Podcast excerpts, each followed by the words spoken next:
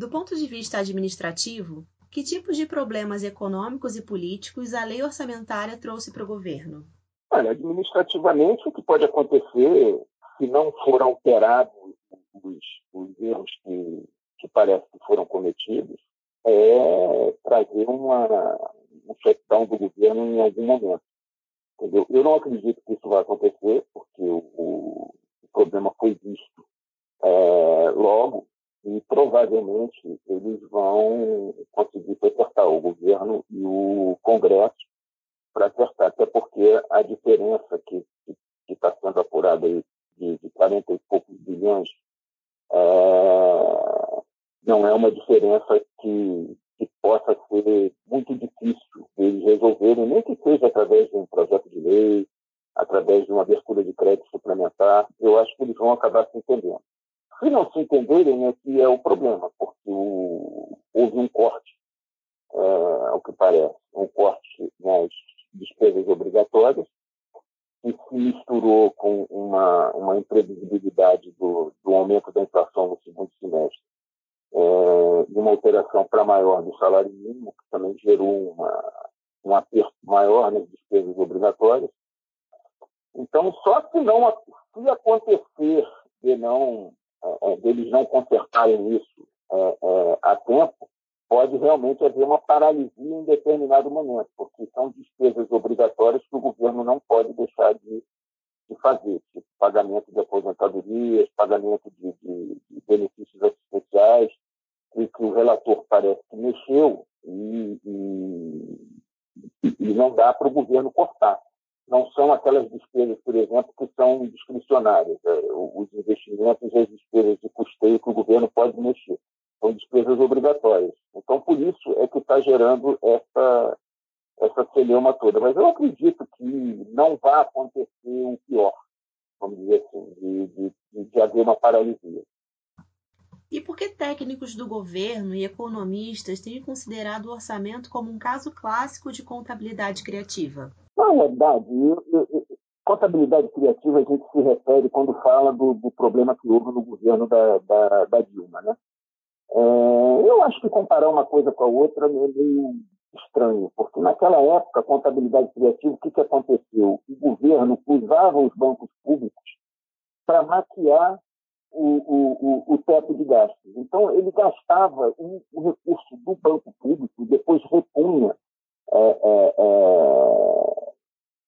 com isso ele conseguia driblar o teto de gastos. Não é o que está acontecendo agora. O que está acontecendo agora, no meu, a, a, meu entender, é o seguinte: o, o, o, Congresso está pagando o preço do, do, de um problema que ele vem criando. Entendeu? Se de um lado você tem, por exemplo, uma, uma, algo que é muito meritório de se tentar frear o aumento dos gastos, através de teto de gastos, através de não expansão dos, dos, das, dos financiamentos públicos, entendeu? o aumento da dívida. Isso tudo é muito meritório, mas, ao mesmo tempo, o Congresso não quer deixar de gastar. Não quer deixar. Isso quer dizer o quê?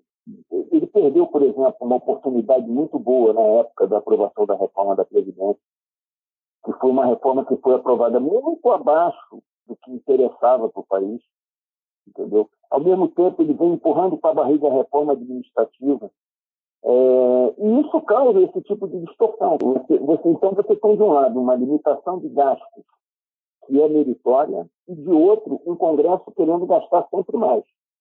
Então, é, e bloqueando as reformas, ou reduzindo as reformas é, é, como elas deveriam ser, entendeu? Então, por exemplo, você tem hoje gastos obrigatórios, que são basicamente gastos previdenciários e de salários do, do, do setor público, que vai a 92% do orçamento, são as despesas obrigatórias.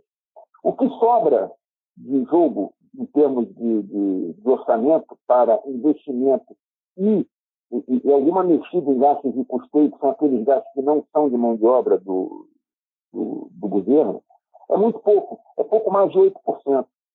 Então, com isso, você tem é, é, é, ano após ano, aprovado orçamento com déficit primário, eu não estou falando nem na questão da dívida, porque a questão da dívida ela é totalmente enrolada com novos empréstimos, entendeu? Então, é, é, você vai tendo déficits primários atrás de déficits primários. Ano passado, por exemplo, foram 800 bilhões, graças à pandemia. Mas esse ano já tem uma previsão no próprio orçamento de quase 250 bilhões.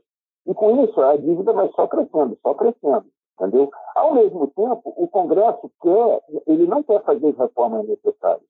Então, a reforma administrativa está lá parada, mas ele não quer é, é, reduzir gasto com o pessoal, não quer reduzir salário de pessoal, não quer reduzir pessoal, entendeu? O, o, o, os funcionários públicos são praticamente imexíveis, vamos dizer assim, entendeu? E aí você tem um orçamento absolutamente injetado, onde você tem também os, os, os deputados querendo aprovar cada vez mais emendas próprias para se beneficiarem politicamente. Um dos problemas maiores está nisso, quer dizer, você, para aumentar as emendas de parlamentares, você reduziu o, o, algumas despesas que são obrigatórias, isso que gerou a maior parte da celeuma que está se falando aí. Então, eu acho que, no, no resumo, é mais ou menos isso que a gente fez, entendeu? É, é, é, de um lado, tentar frear os gastos e, de outro, não fazer nenhum esforço para reduzir as despesas obrigatórias. E, na sua opinião, o que poderia ser feito para amenizar possíveis danos?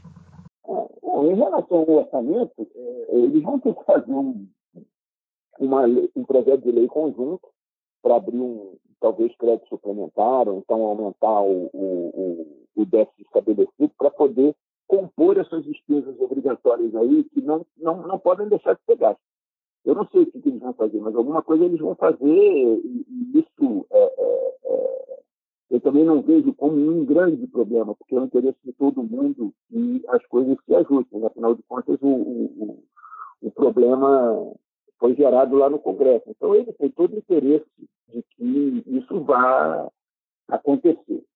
Agora, daqui para frente, o que tem que ser feito de qualquer jeito é, primeiro, uma reforma administrativa que realmente seja eficaz, uma, uma reforma administrativa que mexa realmente na questão dos, dos benefícios do funcionalismo. Porque o que você tem hoje é a sociedade inteira fazendo é, sacrifícios e o funcionalismo nadando em, em mar de almirante, quer dizer, sem problema, sem redução de salário, sem redução de jornada, sem redução de nenhum benefício.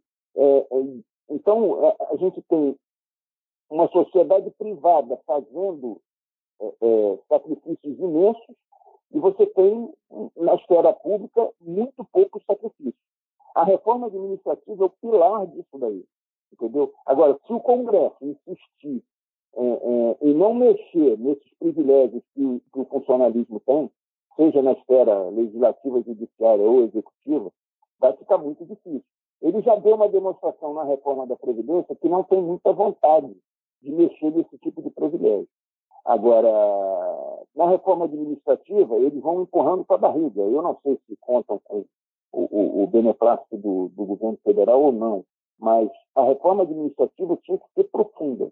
Ela tinha que realmente ser uma reforma que deixasse espaço de manobra para que se possa efetivamente reduzir despesa daqui para frente. Porque senão a tendência é a dívida pública aumentar, aumentar, ela já está perto de 100%. Se passar de 100%, ela vai ficar cada vez mais difícil de ser é, é, rolada e financiada.